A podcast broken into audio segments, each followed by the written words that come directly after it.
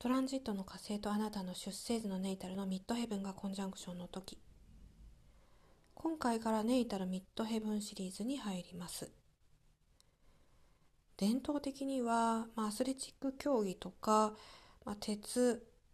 スチールアイロンを司っていますしまた肉体労働も、えー、こう表していますよね。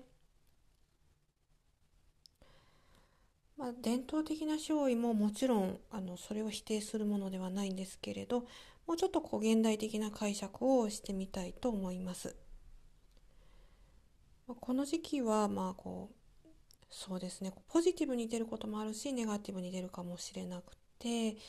それはこうあなたのエゴのえこう状況によると思います。ですから一般的に言ってちょっとね気をつけて行動した方がいいっていうふうにね言われていますよね。この時期、まあ、学校でも仕事でもなるべく一人で物事を進めていった方がいいですね。まあ、一匹狼と言われようとなんだろうとこの時期はまあ、自分でやっていくとで何か人が入ってくると何か邪魔をするっていう人も現れるかもしれないのであなたは結構ねこの火星の働きによって怒りっぽいんですよね。えー、ですから何かそういう邪魔者が入ってきたらもうさっと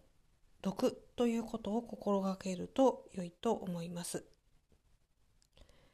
とは言っても仕事同僚、まあ、あるいはチームでね、行う仕事に疲れている方も多いと思うんですよ。そんな時は毒わけにも、えー、いかない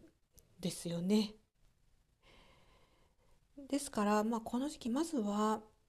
自分の能力をそこのチームの中で精一杯出していく。まあ、エゴはそういういい使い方もできますから、まあ、人に頼るとか依存心依頼心は出さないように、えー、独立してやっていくんだみたいな、えー、雰囲気で行かれるのがいいと思いますね。まあじゃあチームワークの輪を乱すんじゃないかってね特にね日本人なんかはそういうふうに思うんですけれど、えー、そこはちょっと置いておいて火星の力をまずはうまく使ってもう発信していく感じでいいと思います。え、発信っていうのはこ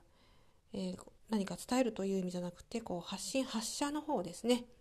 あのロケットが発射するとかそういう意味で、えー、言っております。まあ、気をつけるべきところはだからそのエゴがちょっと悪い方に働くと、えー、閣下しやすいし衝突をねどうしても生みやすいんですよ。でその怒りのこう持ってきようがねこのミッドヘブンにかかってますから今回コンジャンクションでないんですよね。ですからもう対策としては本当一つであなたはこうすごい暴れるエゴみたいなのをこの時期持っていて、えそれをいかになだめていくかそして自分の能力をいい方向に使っていくかっていうところに焦点を当てていかれるといいと思います。この勝利をね知っているか知らないかではだいぶこの過ごし方が違ってくると思いますので火星はね割と早く動いていきますからミッドヘブンにかかりかける前にはもうそういった準備をしておかれると良いんじゃないかなと思ってます。